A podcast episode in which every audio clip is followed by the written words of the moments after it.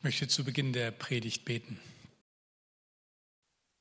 Jesus, das ist die Wahrheit, die wir uns gerade ins Herz gesungen haben, dass du uns nicht loslässt, egal wie stark die Stürme des Lebens sind. Und wir bitten dich, dass du unser Herz jetzt öffnest für dein Wort und das, was du uns heute sagen möchtest. Rede tief in unser Herz hinein und öffne unser Herz durch deinen Geist und lass das auf guten Boden fallen, was wir hören. Amen. Eine große Schweinerei ist die Überschrift für die heutige Predigt und ich weiß nicht, woran ihr denkt. Wenn man so dicht an Gütersloh wohnt, ist das natürlich sehr schnell, dass wir an Tönnies denken, den Schlachtbetrieb und nicht nur an die armen Schweine, sondern auch an die armen Mitarbeiter, die unter sehr, sehr fragwürdigen Bedingungen dort arbeiten müssen, oft viel zu lange unterbezahlt und sogar, wenn sie krank sind. Ich weiß gar nicht, ob man da Mitarbeiter zu sagen kann oder ob man Lohnsklaven sagen sollte. Aber eine Schweinerei ist auch das Verhalten in der Bevölkerung. Dass zum Beispiel Leute, die ein Gütersloher Kennzeichen haben, äh, angegriffen werden, angepöbelt werden, dass ihnen Reifen aufgestochen werden. Ähm, einfach nicht gut. Ich äh, habe gerade von einer Aktion gehört, da so ein bisschen mal äh, einen Gegenpunkt zu setzen. Äh, diese nette Dame hat eine Idee gehabt, einfach mal ein T-Shirt zu entwerfen. Da steht dann drauf, Abstand halten, ich komme aus Gütersloh. Hinten steht übrigens drauf, ich liebe Gütersloh. Eine etwas äh, nette, witzige Idee, mit der Situation mal umzugehen. Und die T-Shirts werden für Unterstützung äh, der gerade Benachteiligten verkauft. Aber ganz ehrlich, das mit der großen Schweinerei, das ist doch eine ziemlich subjektive Geschichte, oder? Wenn wir irgendwie etwas mitbekommen, was unser Gerechtigkeitsempfinden empfindlich trifft, ähm, dann kommt der schon mal dieser Ausdruck bei uns raus, das ist doch echt eine große Schweinerei, was da passiert. Aber es ist eben auch sehr subjektiv, weil wir oder ich das als Problem oder Schweinerei empfinde.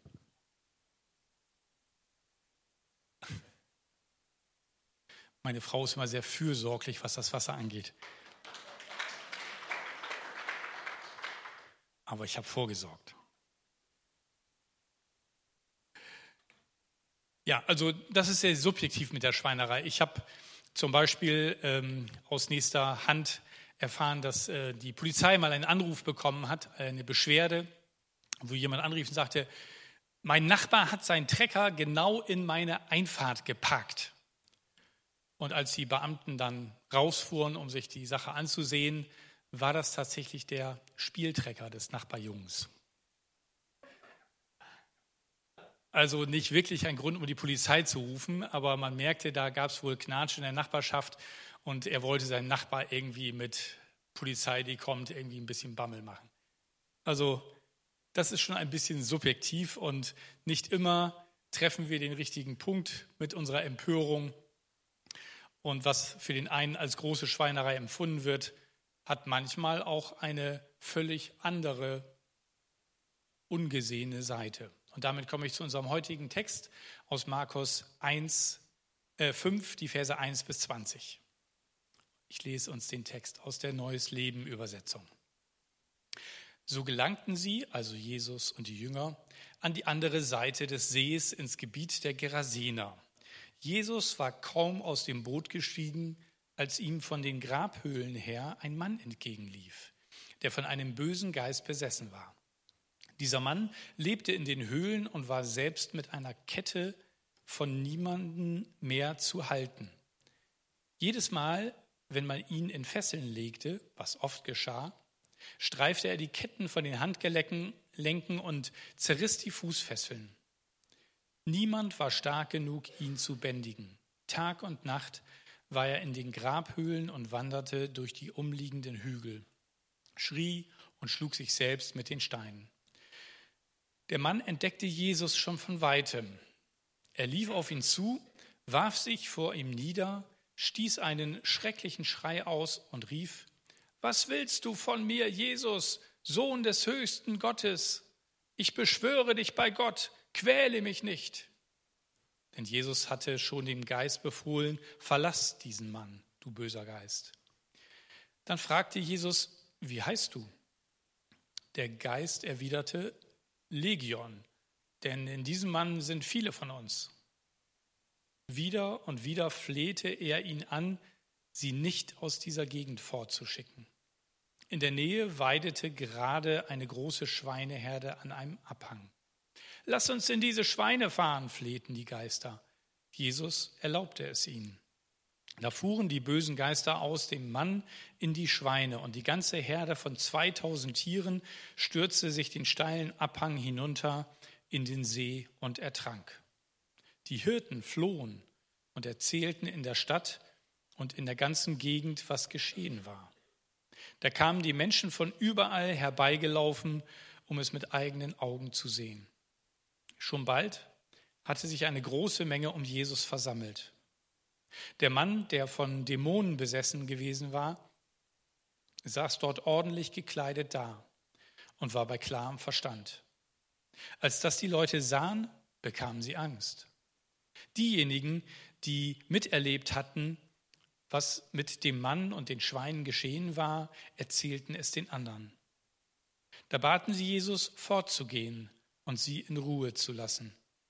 Als Jesus wieder ins Boot stieg, bat ihn der Mann, der von den Dämonen besessen war, gewesen war, mit ihm gehen zu dürfen. Doch Jesus sagte zu ihm, nein, geh nach Hause zu deiner Familie und erzähle ihnen, was der Herr für dich getan hat und wie er gnädig, wie gnädig er gewesen ist.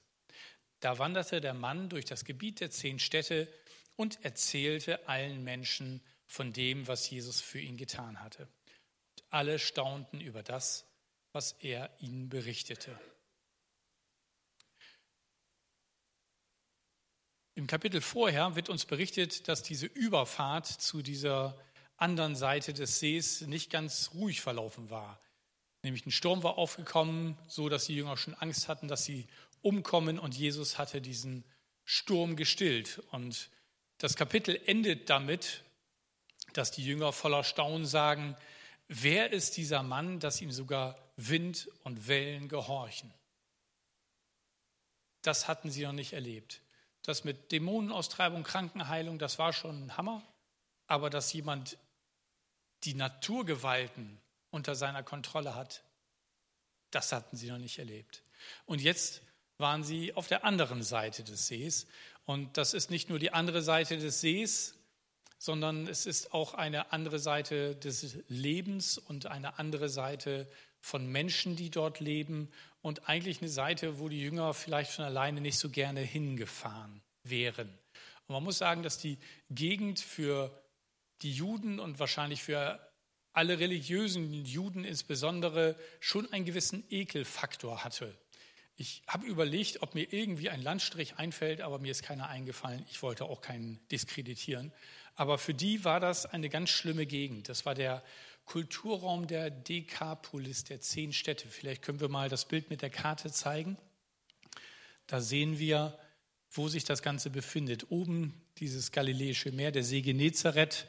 Und dann seht ihr, das ist so ein bisschen ähm, mit diesem Gerasener ähm, was auf sich hat. Und zwar ist Gerasa eigentlich eine Stadt, die so 50 Kilometer südöstlich von See Genezareth ist.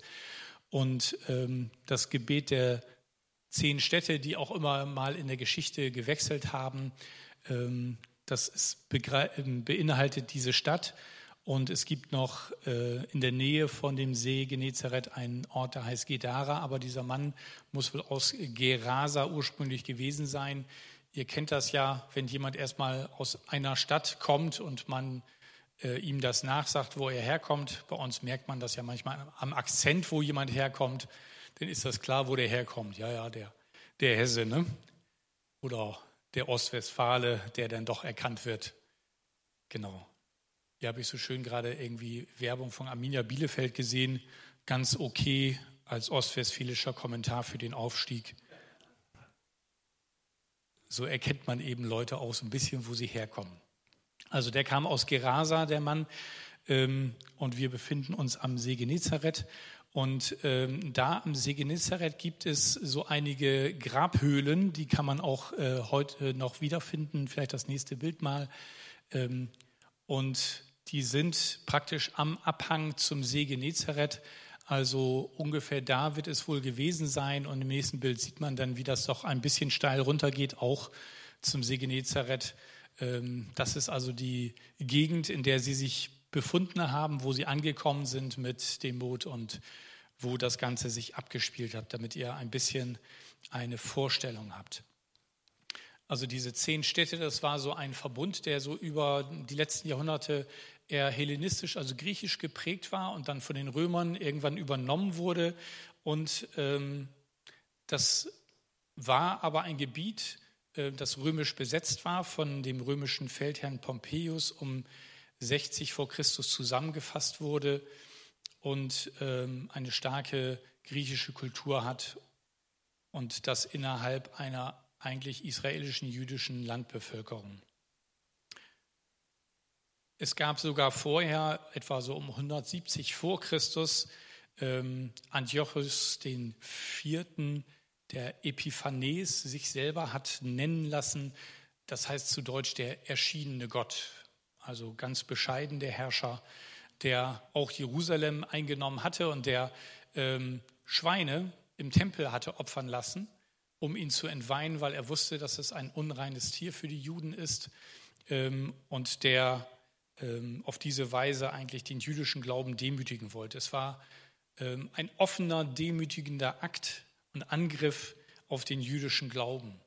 Und die Menschen, die da sozusagen in diesen zehn Städten gelebt haben, ähm, da war man froh, wenn die da geblieben sind und da fuhr man eigentlich nicht hin und schon gar nicht in Urlaub.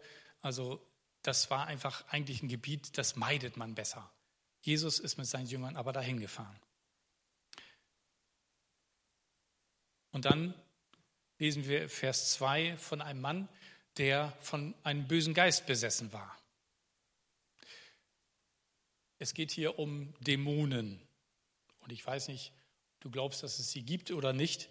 Ähm, in der Bibel werden sie beschrieben als Mithelfer des Teufels, als gefallene Engel, personale, boshafte Wesen, von Gott abtrünnige Engelwesen, die Menschen beeinflussen und von ihnen Besitz ergreifen. Der Begriff dämonisiert für einen Menschen da gibt es unterschiedliche Grade. Das ist so ähnlich wie bei einer Belagerung einer Stadt. Man kann sie umringen, man kann sie bedrängen, man kann sie ähm, einschnüren, man kann mit Wurfgeschossen sie schon angreifen und man kann sie am Schluss einnehmen und übernehmen. So ähnlich gibt es auch unterschiedliche Grade, wie stark jemand unter dem Einfluss eines Dämons oder sogar mehrerer wie in unserer Geschichte stehen kann. Egal, was, was du in Bezug auf Teufel oder Dämonen glaubst, ähm, C.S. Lewis hat das mal ganz gut zusammengefasst. Es gibt nämlich zwei Irrtümer, sagt er, über die Dämonen, in die das Menschengeschlecht leicht verfällt. Sie widersprechen sich und haben doch dieselbe Auswirkung. Der eine ist, ihre Existenz überhaupt zu leugnen, der andere besteht darin, an sie zu glauben und sich in übermäßiger und ungesunder Weise mit ihnen zu beschäftigen. Der Teufel selbst sich, freut sich über beide Irrtümer gleichermaßen. Sie begrüßen die Materialisten wie die Anhänger der schwarzen Magie mit demselben Vergnügen. Also ob du glaubst, es gibt keinen Teufel oder ob du dich in übermäßiger Weise mit ihm beschäftigst, beides spielt ihm in die Karten. Und wir haben nun einen Mann hier, der ist einfach wahrscheinlich ein Bild des Jammers. Und das, was aus ihm heraus redet, ist nicht mal er selbst, sondern es ist der Dämon, der offensichtlich die Herrschaft übernommen hat und der jetzt Jesus anspricht. Er ist wie ein wildes Tier gekettet. Ich habe euch mal so eine Kette mitgebracht. Das ist wahrscheinlich noch ein dünnes Exemplar, keine Ahnung, wie die früher gewesen sind. Wahrscheinlich haben sie noch kräftigere gebraucht. Also ich äh, habe mal versucht, die kaputt zu reißen. Ähm, hat, hat nicht geklappt. Erstaunt euch wahrscheinlich nicht. äh, ist noch in einem Stück, ähm, aber der hat durch den Dämonen anscheinend die Kraft gehabt, die Dinger kaputt zu reißen. Und ähm, ich kann mir vorstellen, dass die mit mehreren Männern immer versucht haben und vielleicht, wenn er geschlafen hat, ihn immer wieder neu die Fesseln anzulegen, um sich selber oder um ihn zu schützen. Und der kommt jetzt angelaufen, angerannt, als Jesus mit den Jüngern dort auftaucht. Und das ist die einzige Begebenheit im Neuen Testament, wo uns berichtet wird, wo Jesus sozusagen in ein Gespräch mit dem Dämon hineingeht und sich darauf einlässt.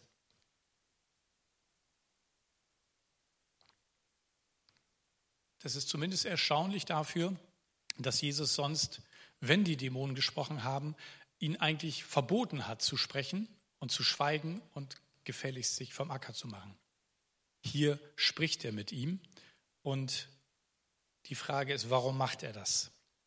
Ich glaube nicht, dass er es macht, um das für uns als Vorbild zu haben, für die, die anderen Menschen im Befreiungsdienst ähm, helfen wollen, von solchen Mächten frei zu werden, ähm, dass es um eine Anleitung geht, dass wir da auch immer nachfragen sollen. Denn wenn wir es genau wissen, dann ähm, ist es so, hier fragt er ja, spricht ja auch nur mit einem und es sind viele. Er hätte, wenn das so wichtig wäre, ja auch alle mit Namen erfragen können und dann alle einzeln rausschicken oder was auch immer. Ich glaube, darum geht es nicht.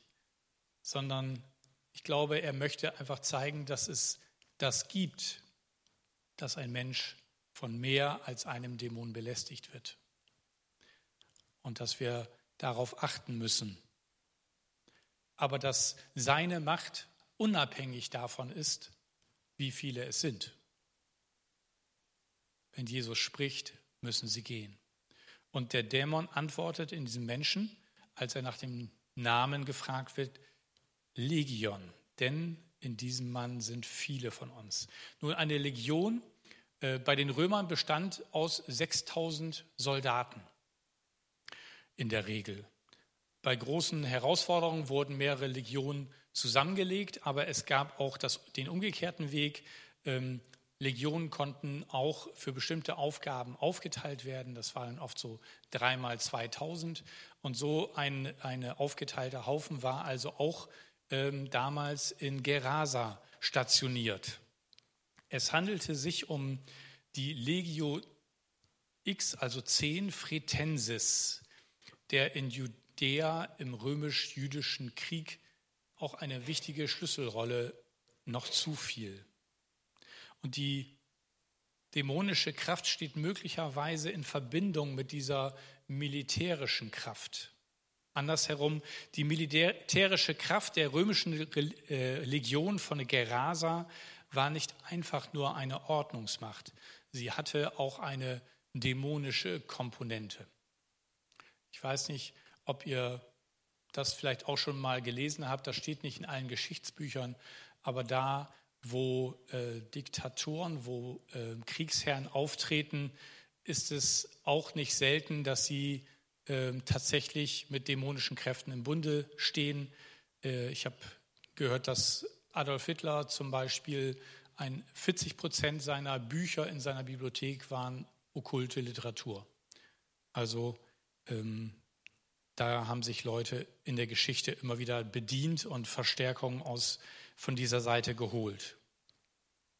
Und es kommt noch schlimmer. Zu dem Abzeichen, zu dem Banner der Legio 10 Fretensis gehörte ein Schwein. Das ist das Feldzeichen. Das war tatsächlich das Symbol der Legion, die da stationiert war. Und vielleicht hat das was damit zu tun, dass die Dämonen hier auch in die Schweine fliehen wollten und dass Jesus sie auch in die Schweine fliehen lässt.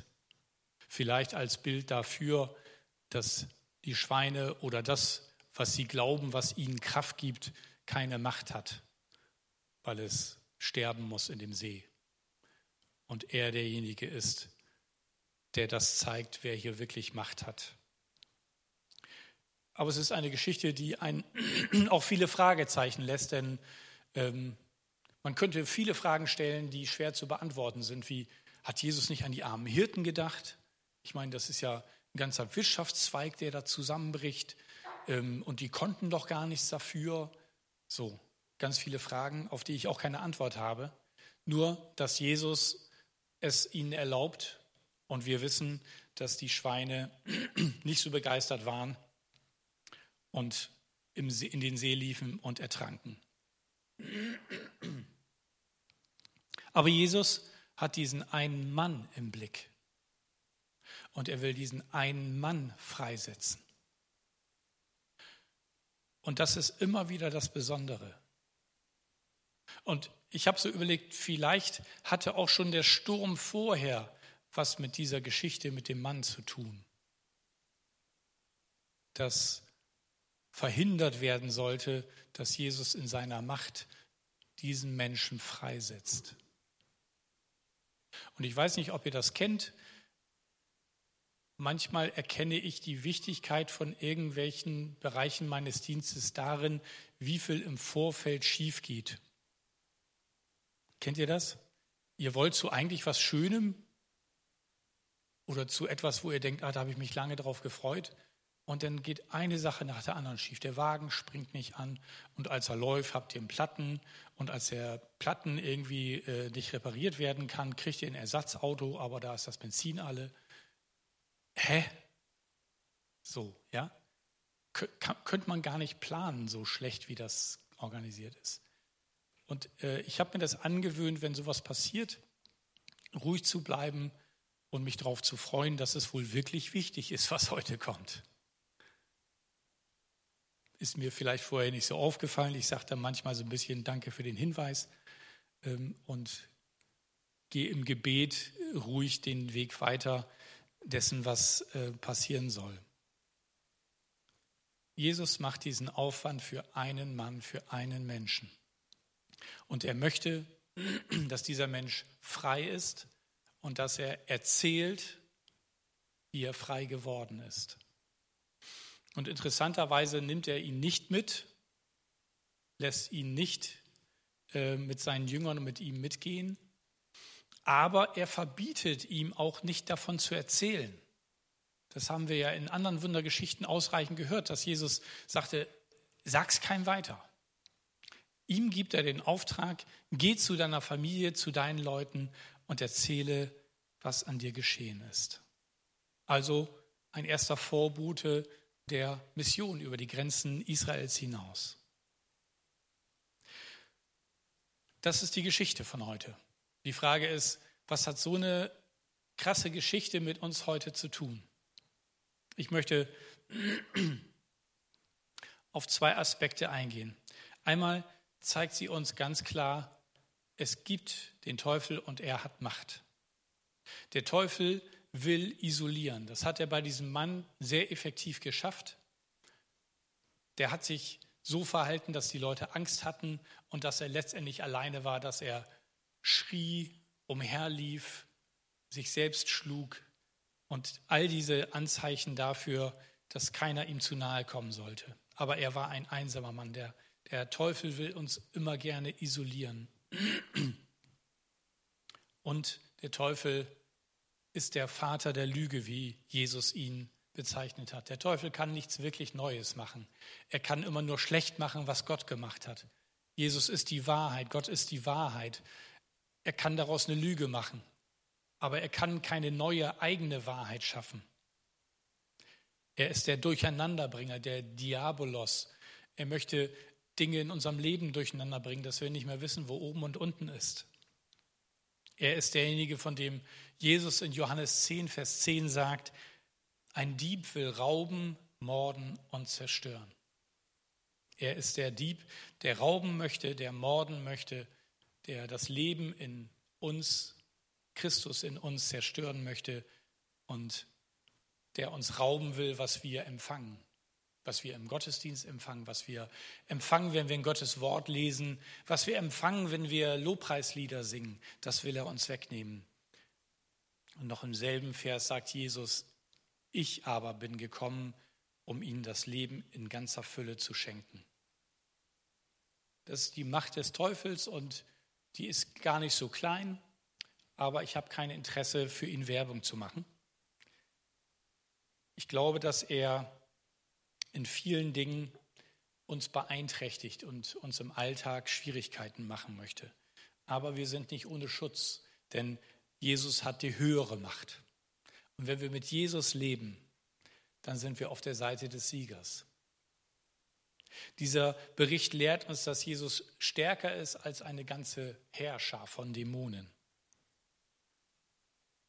Und er zeigt eindringlich, dass unser Gegner niemals Menschen sind. Jesus durchschaut das sofort, dass er nicht mit der Person, mit dem Körper und der Person, die zu diesem Körper gehört, spricht, sondern dass etwas aus der Person mit ihm spricht. Und mit diesen Dämonen spricht er und die weist er weg. Es geht immer darum, den Menschen, das Geschöpf Gottes, zu erkennen und freizusetzen von dem, was ihn hindert, so zu leben, wie Gott es möchte. Deswegen sagt Paulus auch in Epheser 6, wir haben nicht mit Fleisch und Blut zu kämpfen, sondern mit Mächten und Gewalten unter dem Himmel. Und das bedeutet, dass wir auch tatsächlich uns nie darauf einlassen, wenn jemand uns krumm kommt, gegen diesen Menschen zu kämpfen. Es ist so wichtig, dass wir das lernen zu unterscheiden, dass wir den Menschen lieben, aber erkennen und wachsam sind, dass manchmal jemand wie vom Teufel geritten ist. Und nicht nur wie, sondern vielleicht manchmal in echt. Und dann ist es so wichtig, dass wir dem Teufel widerstehen in der, in, mit dem Wort Gottes und dass wir den Menschen lieben und helfen, frei zu werden. Und deswegen ist es so gut, dass wir das Wort Gottes haben als Macht. Und wenn der Teufel der Vater der Lüge ist, dann haben wir mit der Bibel das Wort Gottes. Und vielleicht klingt euch das alles zu theoretisch und ihr sagt, Mensch, äh, was heißt das denn praktisch? Ich habe hier ein Buch, das heißt Lügen, die wir glauben. Und da sind ganz viele Lebenslügen drinne und wie wir manchmal diese Lebenslügen glauben, noch nicht mal gemerkt haben, dass es eine Lüge ist. Ähm, uns aber entsprechend verhalten und unser Leben darauf ausrichten, als wenn es eine Wahrheit wäre. Ich möchte euch mal ein paar Lebenslügen ähm, aus den verschiedensten Bereichen vorlesen. Und vielleicht sagt der eine oder andere, oh, kenne ich oder oh, ist eine Lüge, wusste ich gar nicht. Zum Beispiel die Lüge, ich muss perfekt sein. Oder alle müssen mich lieb haben. Oder jemand anders ist schuld. Oder du kannst alles haben. Oder du bist nur so viel wert wie deine Leistung. Oder das Leben sollte leicht sein. Oder das Leben sollte fair sein. Oder es ist alles meine Schuld. Oder in der Ehe gibt es auch spezielle Lügen. Du bist mir etwas schuldig, du musst alle meine Bedürfnisse erfüllen. Wenn es mit uns so schwierig ist, passen wir wohl doch nicht zusammen. Oder Verzerrungslügen, dass man aus einer Mücke leicht einen Elefant macht, schwarz-weiß denken. Wenn ich es fühle, dann stimmt es auch. Es gibt auch religiöse Lügen. Gottes Liebe muss man sich verdienen, ist eine Lüge. Gott hasst die Sünde und den Sünder. Nein. Ein guter Christ ist nicht zornig. Gott kann mich nur gebrauchen, wenn ich geistlich stark bin und so weiter und so weiter. Und wisst ihr, so eine Lüge hat die Macht, unser Leben so stark einzuschränken, dass wir in Teilbereichen nicht lebensfähig sind und verzweifeln, weil wir merken, wir kommen dem Anspruch der Lüge nicht hinterher. Deswegen habe ich euch noch ein zweites Buch mitgebracht, Neues Leben, neue Identität von Neil T. Anderson. Denn die Art und Weise, wie wir mit der Lüge umgehen können, ist, Jesus hat in Johannes 8, Vers 32 gesagt, ihr werdet die Wahrheit erkennen und die Wahrheit wird euch frei machen. Wir müssen das Wort Gottes lesen, damit wir ein Gespür dafür bekommen, was eine Lüge ist. Und dann können wir sie leichter identifizieren.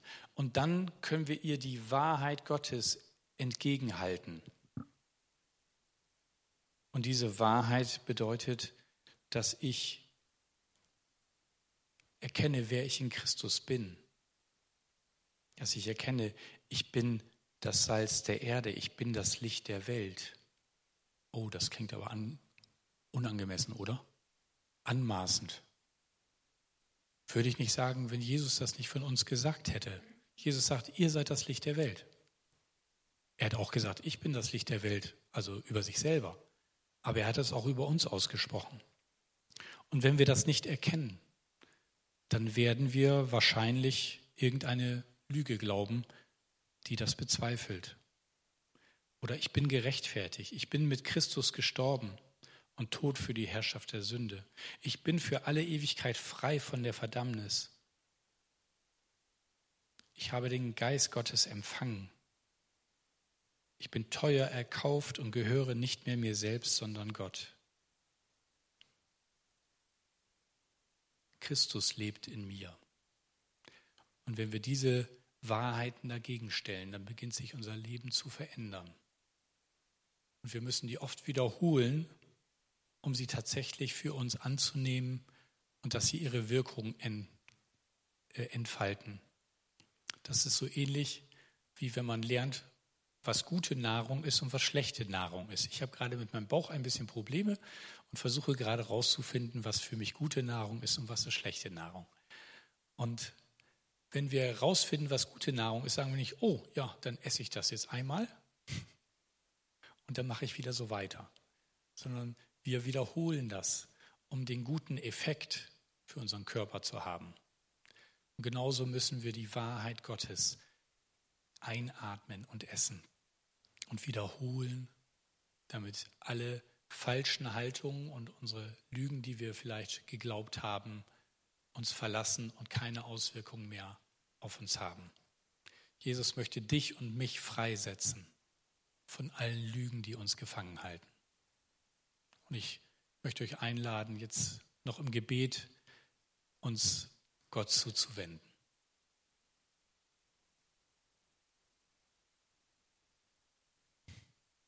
Und vielleicht bist du auch hier und hast die Lüge im Herzen, dass es Gott gar nicht gibt oder dass er dich nicht liebt. Lass sie heute hier und bete mit mir. Danke, Jesus, dass es dich gibt und dass du aus Liebe zu mir für mich am Kreuz gestorben bist. Dass du meine Schuld auf dich genommen hast, damit ich frei sein darf. Vergib mir meine falschen Taten und falschen Gedanken und Dinge, die ich falsch gesagt habe. Ich lasse alles bei dir und danke dir, dass du dafür gestorben bist. Ich bitte dich, dass du mit deinem Geist der Wahrheit jetzt in mich hineinkommst,